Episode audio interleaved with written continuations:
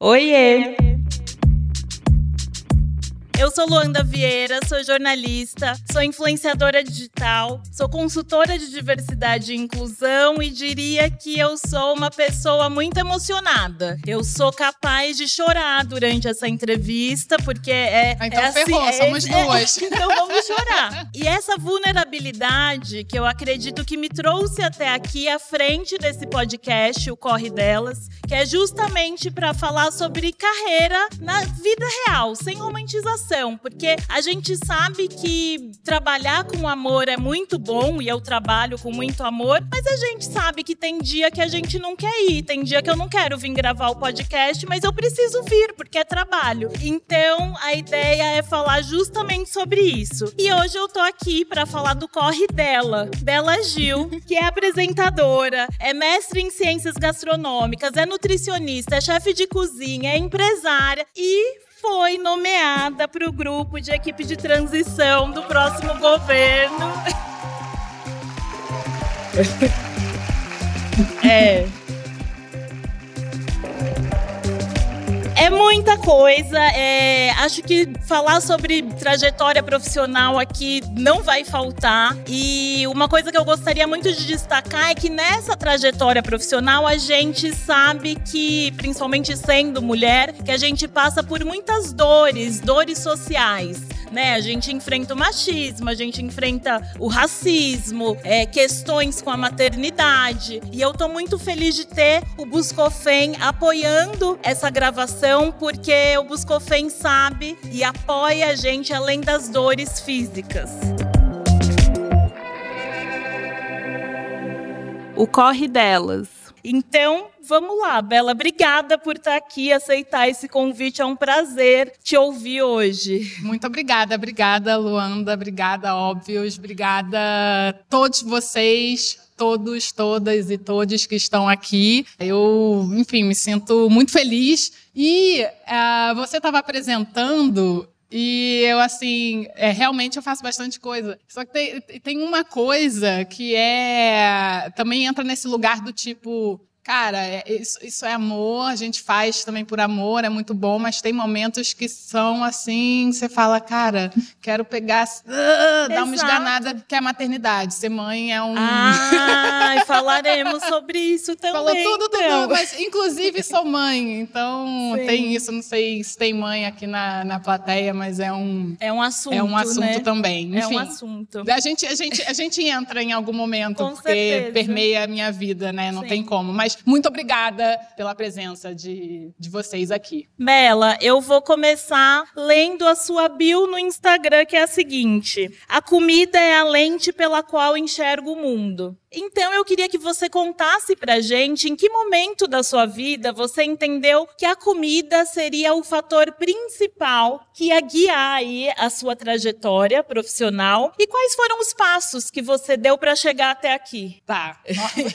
Uma Senta que lá vem história. Senta que lá vem história. Tipo isso, porque a minha trajetória com alimentação, eu sempre gostei muito de comer. Sou uma pessoa que, sabe, gosta de comer. Eu, quando pequena, assim, eu não sabia cozinhar, zero, mas eu ficava inventando coisas na minha cabeça, porque eu gostava dos sabores, das texturas, então eu meio que criava receitas na minha cabeça sem nunca ter pego numa panela. E quando eu fiz 14 para 15 anos, eu comecei a praticar yoga. É, Nova? É, super nova. A Nanda Torres, Fernanda Torres, ela é praticante de Ashtanga, super amiga da família e tal, e eu sempre via ela praticar, a gente passava finais de semana juntos e tal, e eu ficava olhando aquilo, eu falava, gente, que coisa mais maravilhosa, eu quero muito fazer isso. Um dia ela me levou na aula de Ashtanga, Ashtanga Yoga, e eu pirei, assim, achei muito maravilhoso. Aí, em seguida, meu pai me deu um livro chamado Autobiografia de um Yogi, e eu entrei nesse universo da yoga de um jeito muito profundo, assim, mudou completamente a minha vida, a minha visão de mundo, e a prática da yoga realmente me fez entender como que a comida funcionava na minha vida, funcionava no meu corpo. É, tinha dias que eu, né, se eu comia algo, é, eu sentia o meu corpo mudava, assim, tipo, minha, meu foco, minha determinação, meu equilíbrio. Na humor, prática, eu né? sentia muda. humor completamente. Sim. E aí eu falava, gente, como é que a comida, isso, né, que a gente não tem muita consciência, né, pode mudar completamente a nossa, a nossa vida. Então, eu foi o momento que eu despertei para a nutrição, assim, eu queria entender como que a comida funcionava no meu corpo, por que que isso acontecia. E aí eu comecei de uma forma muito natural, assim, a tirar coisas da minha alimentação. Foi momento que eu troquei o arroz branco pelo integral, aquele, Sim. sabe, aquela tem tem No coisinhas primeiro passo. é o primeiro passo. Coisinhas pequenas na vida que são Sim. simbólicas, assim. Essa Sim. troca do, do arroz branco por integral foi, foi bem, foi- meio impactante. Hum. E aí foi o momento que eu parei de comer carne, produtos é, super industrializados, é, açúcar e tal. Não completamente, mas fui diminuindo. E vi uma mudança radical, assim, na minha, na minha persona, sabe? Sim. na, na minha pessoa, tanto fisicamente quanto mentalmente, e de características é, né, de personalidade. E aí eu resolvi estudar nutrição e culinária. Isso eu já estava morando fora. E foi o momento que eu comecei. Aí, enfim, estudei e tal, que eu gosto muito de estudar, Sim. então mergulhei profundamente. Estudei, não só fiz faculdade de nutrição, fiz curso de culinária, mas também estudei nutrição ayurvédica, macrobiótica e outros olhares assim para alimentação, filosofias alimentares, digamos assim, para ter uma, uma visão um pouco mais integral, um pouco mais holística. Aí comecei a dar aula em casa de culinária, comecei a, a consultar e vim para o Brasil, voltei para o Brasil para apresentar o programa, Demais. o, o Bela Cozinha. Sim. E que a gente construiu esse programa, esse programa era meio que usar a comida como essa ferramenta de entretenimento, porque é, né, as pessoas tipo, adoram, não necessariamente cozinham, mas adoram olhar para a TV e ver alguém Assistir, cozinhando. Exato. Então, usar essa, a, a comida como essa ferramenta, que é pela qual eu enxergo o mundo, para fazer as pessoas enxergarem aquilo que eu gostaria que elas enxergassem, que são as, Sim. as questões sociais, as questões ambientais, as questões nutricionais, que estão relacionadas à comida, mas que, pô, você sentar e ficar falando é meio chato, mas ali cozinhando fica um pouco mais divertido. Então, eu resolvi trabalhar e respondendo de uma maneira mais objetiva, porque isso. Não, eu Gente, tô sou amando filha do- te ouvir. é, eu sou filha do meu pai, assim, não tem muito jeito. Eu, a gente vai, sabe? Então você tem que. Ai,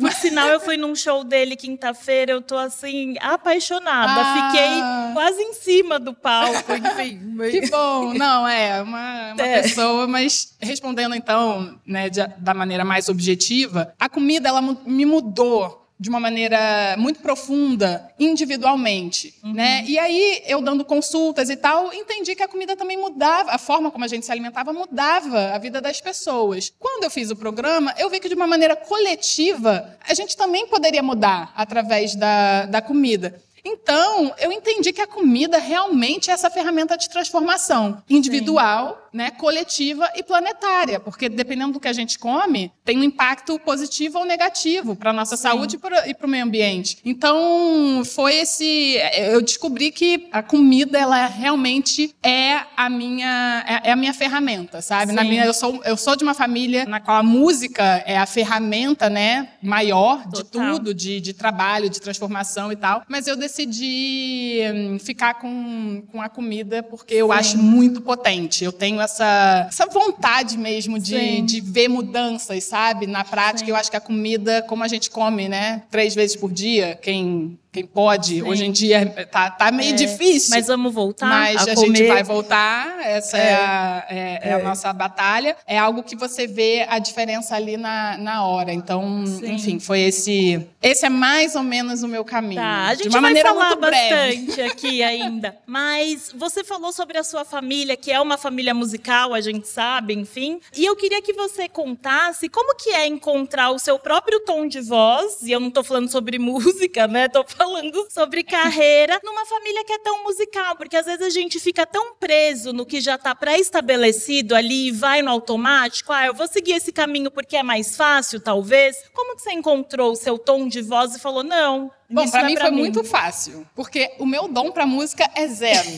Então, tipo assim, primeira vez que eu peguei no violão, eu falei, nossa, para nunca mais. Parabéns para quem consegue, né? Parabéns né? para quem consegue. Eu tentei, fiz aula de Sim. violão, pedi pro meu pai me ensinar violão, que ele é para professor, ele é um excelente músico. É. Assim, é um negócio que é, e aí, então foi fácil, foi fácil para mim. Eu não canto, não, eu amo cantar tá? Amo, mas eu deixo restrito ao meu quarto, ao chuveiro, para não incomodar os outros que estão no mesmo recinto. Não, e é uma coisa que, de verdade, assim, eu, eu, eu sofri um pouquinho, não, levava na, na, na, diversão, mas sofri um pouquinho de bullying na, na família. Meus irmãos, assim, tipo, tem umas músicas que eu amo, e meu pai começa a cantarolar, assim, tocar no violão, e aí eu começo a cantar. Deixa quem sabe fazer, fazer, Bela. Isso existia. Existe ainda até hoje, mas enfim. É, então, para mim foi fácil, porque sim. a música é muito difícil para mim. Sim, sim. Mas, gente, imagina ser dessa família. Não, ela contando aqui, ai, porque aí meu pai começava a tocar ali, eu só pensando, nossa senhora. Mas eu vou, agora eu vou continuar falando do seu pai, porque eu acho que entra numa questão de dor social, que é a comparação. Você, por ser filha do Gilberto Gil, sente ou já sentiu, como que é isso para você? A obrigação de ser muito boa no que você faz? Não por ser filha do meu pai, mas por ser eu mesma. Eu sou uma pessoa muito exigente boa. comigo mesma. Você é capricorniana, isso, né? Sou capricorniana. Eu também sou, eu sei como é. É, assim, assim, estabelecem a nota 10. Para mim, 10 não funciona, tem que ser 11. Sim. Então, esse é um problema. Mas eu entendo a sua pergunta Sim. e hum, como eu não faço o, meu ofício não é o mesmo que o, meu, que o do meu pai, eu acho que isso facilita muito para mim. Não existe uma Sim. comparação direta. Uhum. Por exemplo, para minha irmã, para preta, eu acho Sim. que isso deve ser muito pior nesse sentido de comparação. Então, para mim não tem não tem uma questão. É, eu sou exigente por mim mesma e hum, então acho que é, é que é isso, assim. E pergunto, ah, mas é bom ou ruim ser filha do, do Gil, né? Ser filha de. É muito bom. Afinal, é, Gil. É, né? exatamente. Não, é, é muito bom. Não, e falam, não, mas tem essa questão de você acha que facilita ou não a sua, uhum. sua vida, a sua carreira? Obviamente que facilita. Então eu agradeço muito. Enfim, muita gente fala, ah, tá aí só porque é filha de, só porque nananã. Não é só porque, mas é também, também. porque. E eu agradeço, tá. reconheço e, e, acho isso maravilhoso. Não trocaria Sim. meu pai por nada. Mas como você mundo. lida com isso de tipo quando falam, ai, tá aí só porque é filha do Gil? A como é vai, que é vai sua cabeça? de verdade para ver se é só porque eu sou filha é do Gil. Isso. Vai, Olha esse currículo que a gente leu aqui no Vai começo. entender. E fora que o meu pai é o primeiro a cobrar. Assim, ele é um super pai nesse sentido, assim, não que ele cobre no sentido você tem que fazer alguma coisa e sabe ser produtiva ou ele nunca apontou caminhos pra gente, do tipo, não, vai fazer isso, vai fazer aquilo. Mas ele sempre deu todos os instrumentos que a gente precisou para chegar onde a gente Sim. chegou. Eu digo materialmente, psicologicamente. Eu lembro que uma vez eu estava arrasada, estava morando fora, mas vim passar um tempo no, no Brasil, na casa deles, e bateu aquela saudade. E era, enfim, não queria voltar. E tava, era muito estudo, muita coisa, muita cobrança. É, morava numa cidade muito competitiva, um negócio assim. E aí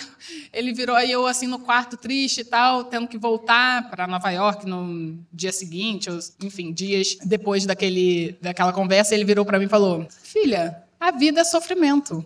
E aí eu, é, é. tá.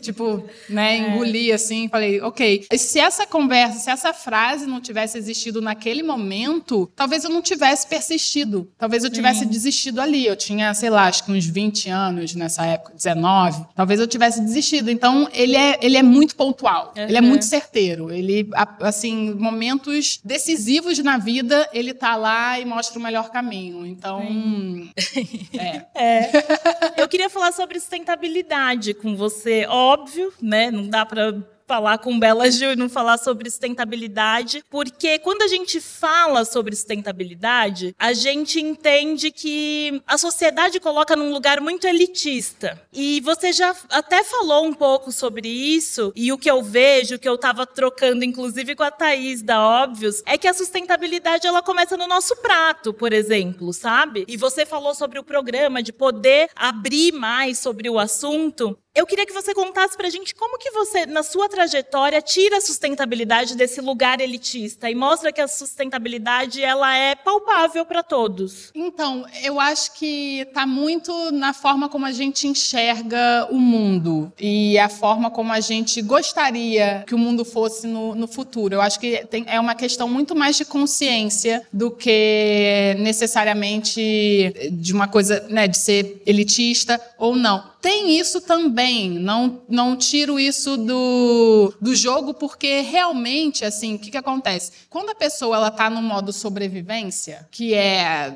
acho que na nossa mais da metade da nossa população hoje vive em insegurança alimentar, que não sabe o que vai comer no dia seguinte, a primeira preocupação dela é colocar comida no prato. E, obviamente, qualquer comida. Quando a gente fala de sustentabilidade, a gente tem que colocar na equação a questão da consciência, mas a questão da oportunidade de escolha. Porque a gente vive numa sociedade hoje, e principalmente no Brasil, onde a maior parte das pessoas não podem escolher o que, que elas vão comer, o que, que elas vão vestir, o que, que elas vão consumir. E a gente sabe que o consumo é o maior impacto que tem no, no meio ambiente, consumo de qualquer coisa. Então, se ela não tem essa oportunidade, como que ela vai mudar? Então, a consciência é o principal, conhecimento. Você saber o que, que é melhor. O que, que é melhor para o meio ambiente, o que, que é melhor para você, o que, que é melhor. Isso é o principal. Mas o conhecimento, a consciência, sem a oportunidade, ela não vale de nada. Então, como é que a gente pode falar isso? Como é que a gente pode democratizar né, a uhum. sustentabilidade? Como que a gente pode fazer com que isso seja um direito de todos? Sim. Viver melhor para você e para o meio ambiente? Essa que é a grande pergunta. Mas na minha vida, então, assim, foi uma, uma coisa foi levando a outra. Eu mudei minha alimentação, vi que eu vivia muito melhor, fui entendendo, fui estudando, entendendo os impactos da, da né, do meu consumo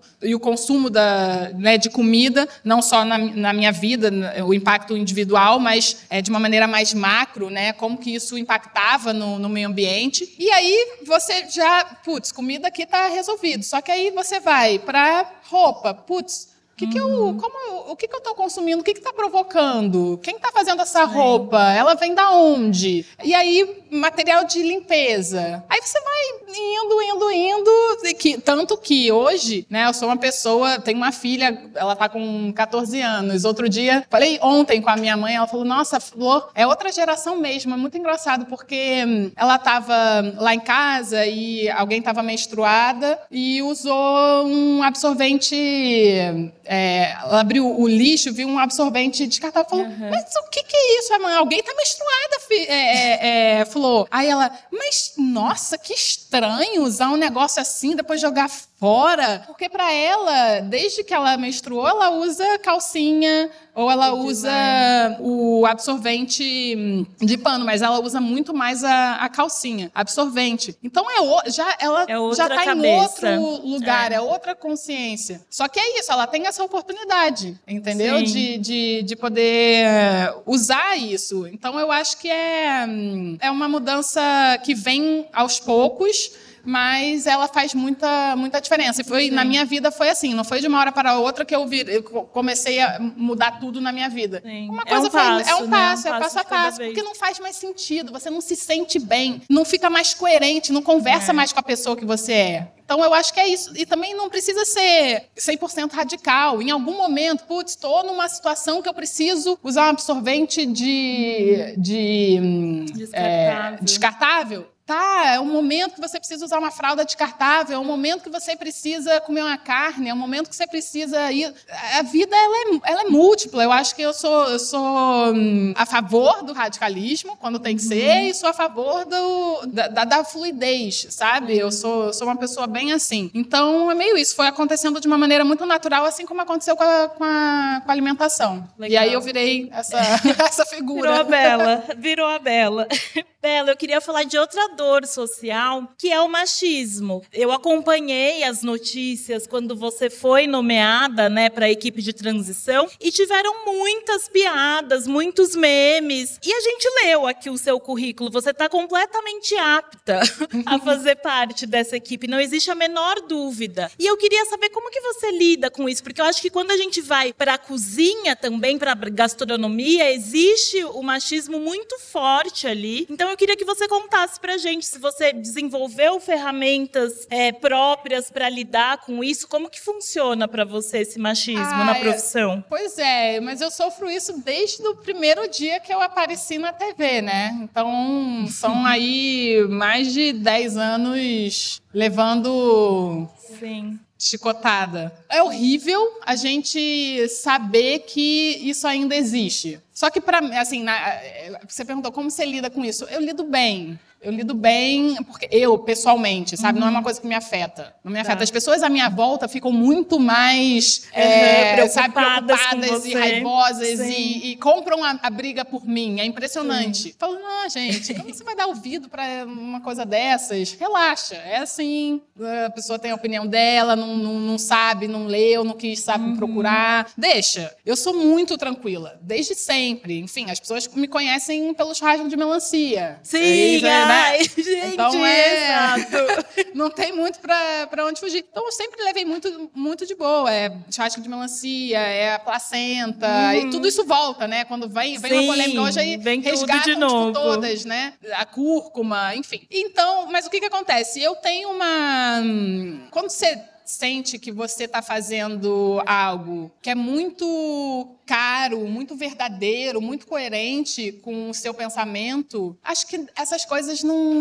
não, não perfuram, não conseguem uhum. me atingir, sabe, nesse lugar, Sim. porque é muito íntegro meu. É muito íntegro. Eu acho que essa integri integridade, ela me blinda de todos esses ataques, né? Uhum. É um, é, é, então, eu me sinto super tranquila, porque não tenho, não tenho peso na consciência, não estou fazendo nada de errado. Estou fazendo, uhum. na verdade, estou tentando Sim. ajudar, né, a, a, a mudar um pensamento errado que existe na nossa sociedade. Então, jogo muito mais, é tipo um, sabe, que vai e volta, uhum. um bumerangue. Você ataca que eu jogo o pensamento de volta porque não vai me, não vai me, não vai me perfurar. Sim. Não tem Sim. como. Acho que essa integridade, essa, essa, essa verdade me mantém. Isso é muito tá. bom. Eu acho que isso em qualquer âmbito, em qualquer profissão, uhum. em qualquer situação. Acho que quando a gente tem uma, né, uma verdade, a gente se torna uma pessoa mais íntegra e se blinda desses alvos eh, sem noção, sabe? É, eu tô diante de uma mulher que não sofre de síndrome da impostora. Nossa, mas obviamente que não. Não, não, não, não, não, também. Não, eu tava aqui, ó, você falando e eu pensando, eu tenho muito que aprender com ela, porque é isso. Ah, não, mas é porque assim, uma coisa,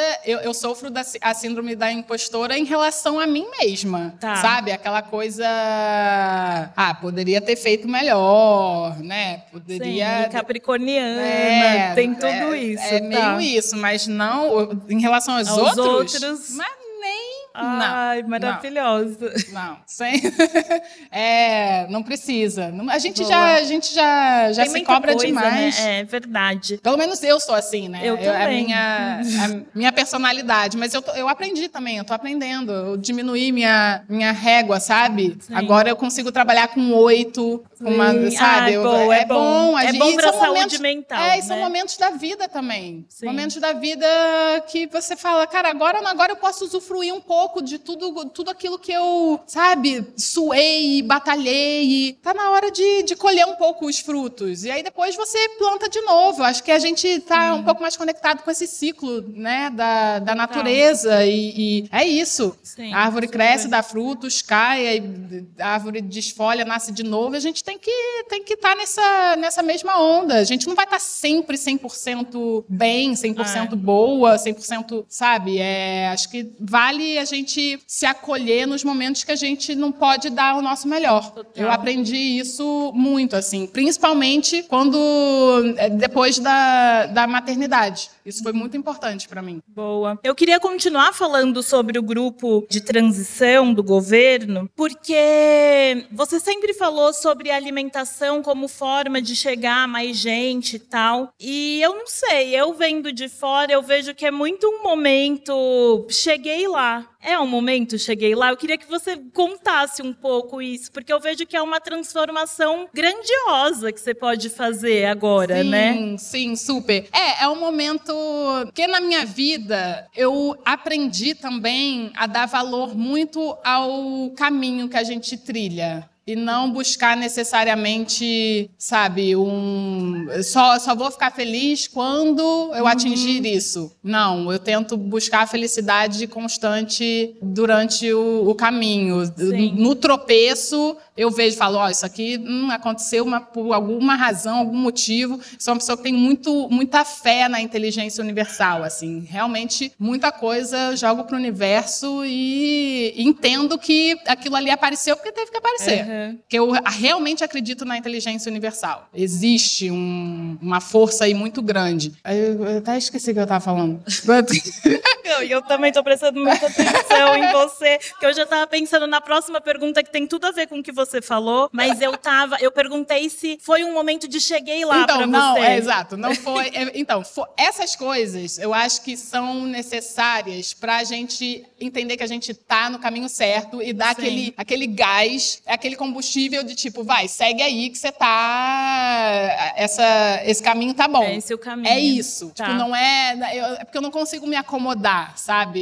Isso também não sei se é bom, Sim. mas não é tipo, ah, cheguei aqui, putz, tô. Eu usufruo dos momentos e eu acho que sempre... eu tô sempre, é, sempre em é, movimento, assim. Era o que eu ia perguntar em seguida. Primeiro, se você almejou estar tá nesse lugar agora, porque essa semana eu tava conversando com meu pai, aí eu falei para ele: ai, pai, eu acho que quando eu virar apresentadora de TV, eu não vou ter mais nada para almejar. E aí eu pensei, nossa, mas quando eu fiz faculdade, ser apresentadora de TV nunca passou pela minha cabeça e tal. E eu entendi que a gente vai mudando, né? Os sonhos mudam, a gente chega num sonho, de repente a gente chega e entende que o sonho não era não é aquilo, é e você quer mudar. Enfim, eu queria saber se você almejou estar tá nesse lugar ou as coisas foram. Então, na minha vida é muito assim. Eu nunca, eu nunca imaginei que fosse virar apresentadora de TV. Eu sou uma criança. Sou, sou uma criança. sou também. É. Aquela que está aprendendo a acolher a criança interior. Comecei a fazer terapia tem uns três anos. Então. Sério? É, três. Então, Olha. aprendendo, aprendendo a dar essa. Não, mas eu acho que é, houve essa, essa comoção, né, de três, porque tudo que você falou pra gente aqui até agora, para mim, são anos de terapia. Não é? E aí, tipo, três? Três, é, três anos. É, sei lá. Quando, mas por que você sentiu necessidade de fazer terapia, por exemplo? Eu senti necessidade porque eu tava me transformando. Assim, eu não tava conseguindo lidar com a transformação, com a minha própria transformação. Entendi. Sabe um momento que você chega na vida assim que você. Cara, você sente que você tá mudando. E eu não tava conseguindo Sim. acolher essa mudança. E aí eu falei, eu tô ficando confusa. E aí eu decidi, decidi entrar para terapia. Foi muito muito maravilhoso. Muda, assim. né? Muda, a vida. Ai, muda a vida. É, Nossa, é. Muda a vida. Tudo, é tudo. E, mas voltando à questão da. Ai, eu tô me perdendo também. Ah, se você se imaginou nesse lugar. É, não, então, é isso. Aí eu, eu tava falando da criança. Eu, eu fui uma criança muito tímida. Tanto que amigos de ah, escola. Você nunca se imaginou apresentadora. Exatamente. Isso, amigos de escola, amigos de, de faculdade, da, do meu curso de culinária, jamais, jamais iriam ima imaginar que eu estaria apresentando um, um programa. Tanto que quando me chamaram, assim, eu acho que o que me fez aceitar foi essa. Hum, que eu acho que quando a gente sabe aquilo que a gente está fazendo, a gente tem uma uhum. confiança naquilo que a gente, que a gente faz, acho que elimina qualquer timidez. Sim. Pelo menos para mim é assim. Se eu, eu, banco aquilo que eu, que eu falo, que eu. Sim. Então, ok, então vou, vou me jogar nessa. Foi meio por isso que eu aceitei, porque senão jamais tá. teria ah. se falasse, ah, tem aqui um, um papel para você numa novela. Eh, não. É, não era, a minha questão não era estar na TV, Sim. a minha questão era passar aquilo que eu uhum. tinha de, de, conhecimento que eu achava que era relevante para a sociedade. Essa era minha, esse era o meu objetivo, era fazer com que o meu conhecimento em relação à alimentação pudesse atingir mais pessoas pessoas. Esse tá. foi o, é, essa foi a justificativa para eu aceitar estar num programa de, de TV. E acho que fiz muito bem em aceitar. Sim, Porque eu acho que a gente, aos poucos, coisas que eu falava 10 anos atrás, que era motivo de meme, hoje em uhum. dia as pessoas aceitam com uma naturalidade Exato. enorme, né? Então, acho que meu trabalho nesse, nesse sentido foi, foi feito. E aí, também, de uma certa maneira, respondendo essa sua pergunta, é, ano passado, mais ou menos desse começo desse ano, eu, me, eu, senti que eu dei uma saturada no trabalho. Sabe quando você atinge um teto, assim, você fala, cara, não Sim. sei mais para onde ir, não sei mais o, o que fazer. E, um, e, esse convite, essa nomeação para estar na equipe de transição do desenvolvimento social e combate à fome, foi um, um estímulo de tipo, cara, tem coisa para fazer, Sim. tem, não, você não atingiu um teto, tem muito trabalho pela frente, tem muita coisa, né, para uma capricorniana abrir as é. portas assim de um, né, de Total. trabalho é, é muito maravilhoso. Total.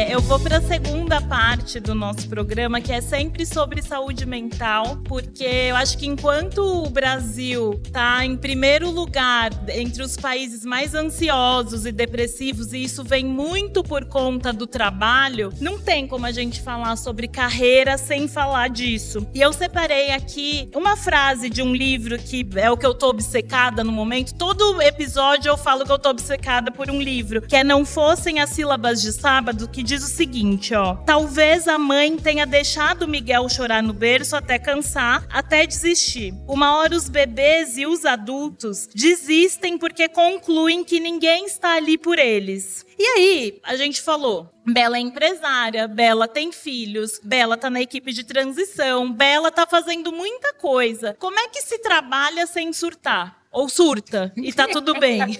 Nossa, então, isso é uma pergunta, na verdade, muito profunda, eu acho, isso, porque o meu próximo livro. É, tem isso também. Acabei, então, acabei de escrever um Bela livro. escreve livro. Acabei de escrever um livro e esse livro, ele tá sensacional, assim. Eu tô, é. Ele nem saiu, eu já tenho muito orgulho dele. Que ele tem a ver com o trabalho doméstico não remunerado, que é o hum. trabalho. É, tem a ver com a economia do cuidado. Essa frase que você é, falou, Sim. ela tem a ver muito com cuidado e muito com essa questão da maternidade estar tá relacionada a simplesmente amor. Né? Só que a gente esquece que é um puta de um trabalho. E esse meu próximo livro, ele tem a ver com o cozinhar. Porque com programas de TV, com, enfim, é, essa, de uma certa forma, romantização da, da culinária e do cozinhar, eu acho que traz uma culpabilidade muito grande para as pessoas que não conseguem ter, por exemplo, uma alimentação mais saudável porque não tem tempo para cozinhar. Então, o que, que acontece? Eu acho que não dá para trabalhar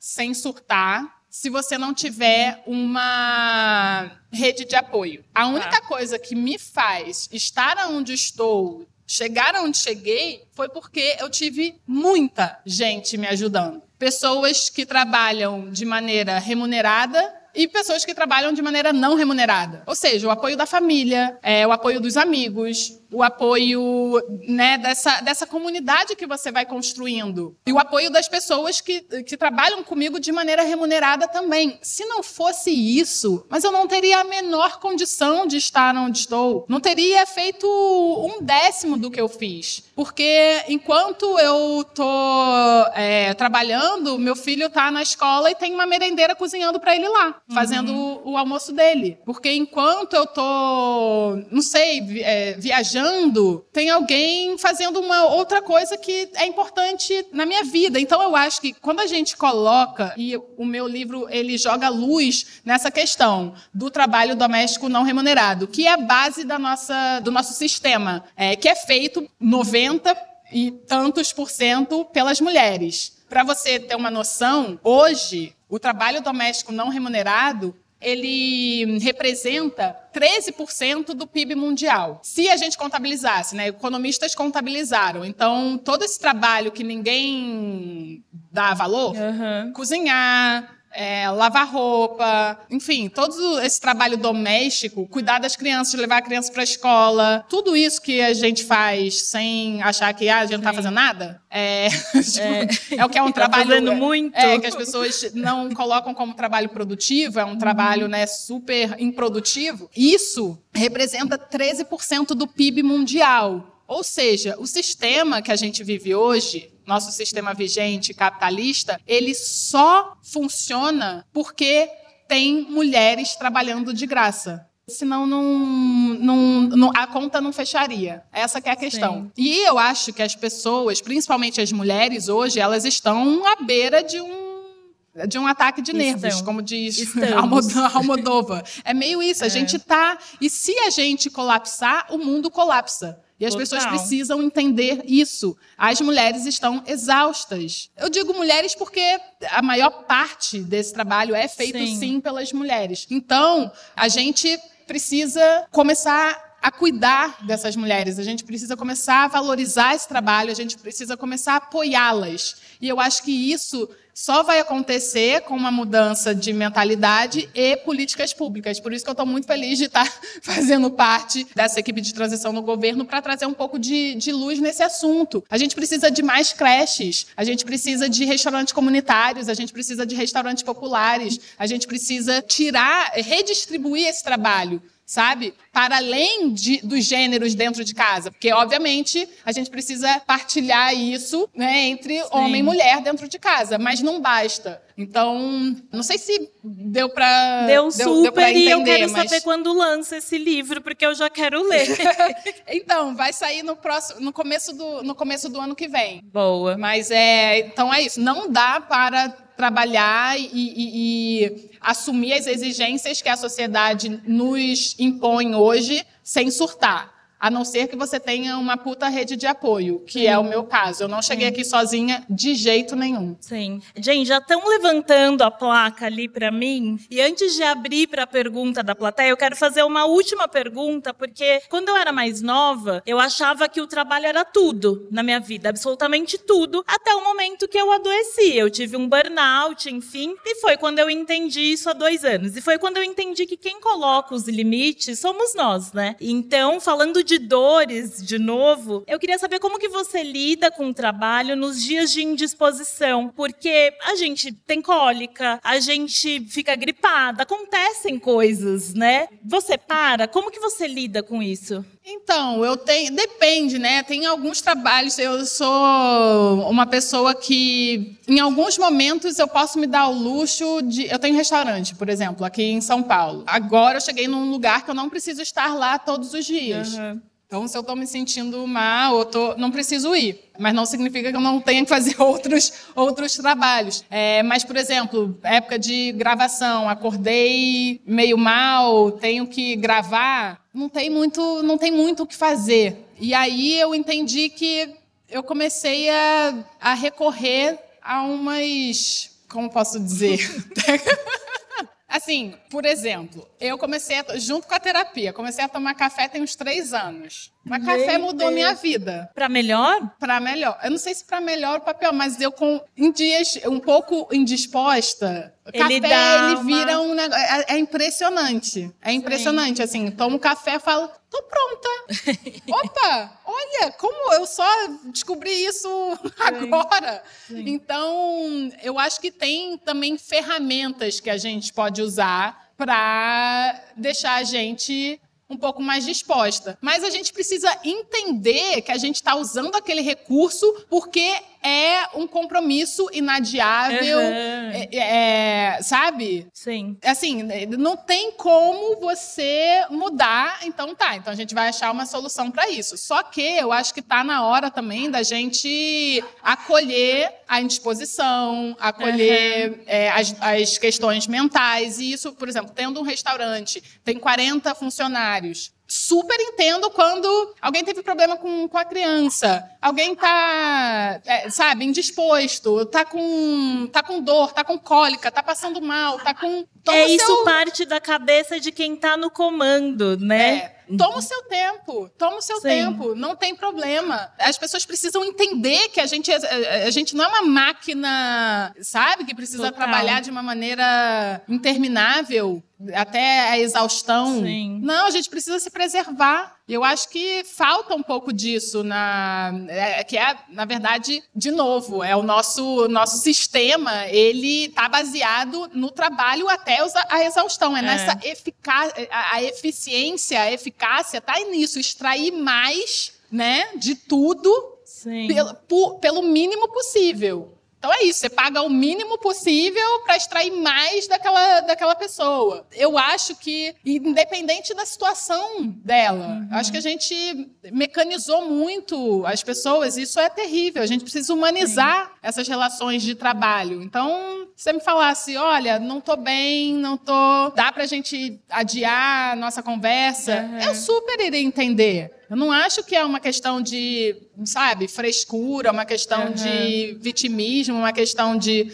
Acho que é, é, humano. É, total. Ai, gente, é, é muito assunto. Daria para continuar demais aqui, mas o Lauro já está com o microfone. A gente vai abrir para duas. Uma pergunta. Tem alguém claro, que quer fazer caramba, né? pergunta? Né? Olá, tudo bom? Olá. Sou Yasmin. É, eu te acompanho há um tempo, Bela, e eu admiro muito a forma em que você cria os seus filhos. É, de uma maneira não tão controladora, você realmente aparenta dar muita liberdade para eles se expressarem. E eu queria saber como que é para você exercer esse papel da maternidade sem ter tanto controle, é, dando liberdade, enfim. Obrigada. Como é seu nome? Yasmin. Yasmin. obrigada pela pergunta, Yasmin. Obrigada pelas palavras, pelo elogio. É, fico muito orgulhosa como mãe. e hum, eu acho que a gente, assim, assim que eu tive, eu sou uma pessoa que eu não, eu nasci, acho, com um dispositivo um pouco diferente, que eu não sou uma pessoa que necessito muito de posse sabe? De, de é, assim, é, é, meu filho, é minha filha. Claro, são meus filhos, mas eu não trabalho muito com essa coisa da posse, sabe? Não preciso ter tudo para mim. E quando eu tive filho, eu tive muito essa certeza de que o filho não é meu. A flor não sou eu, o Nino não, não, não sou eu. São pessoas, são seres são indivíduos outros, né, com outras escolhas, com o que eu posso fazer é ajudar nessa modelagem, mas não vai sair que nem eu. Então eu respeito essa individualidade deles. Eles são pessoas, nasceram para o mundo, não nasceram para mim. Então, qual é a maneira que eles querem se expressar para o mundo, né? E não para mim. Vou fazer isso porque minha mãe vai achar bom. Não, vou fazer isso porque eu acho bom e eu espero que ela goste também. Essa é a minha visão.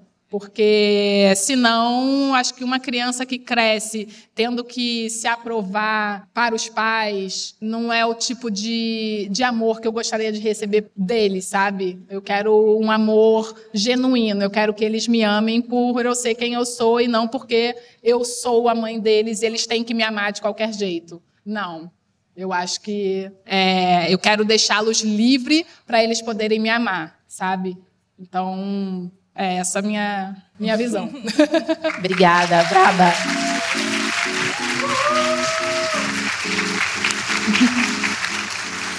Gente, os aplausos vieram exatamente na hora.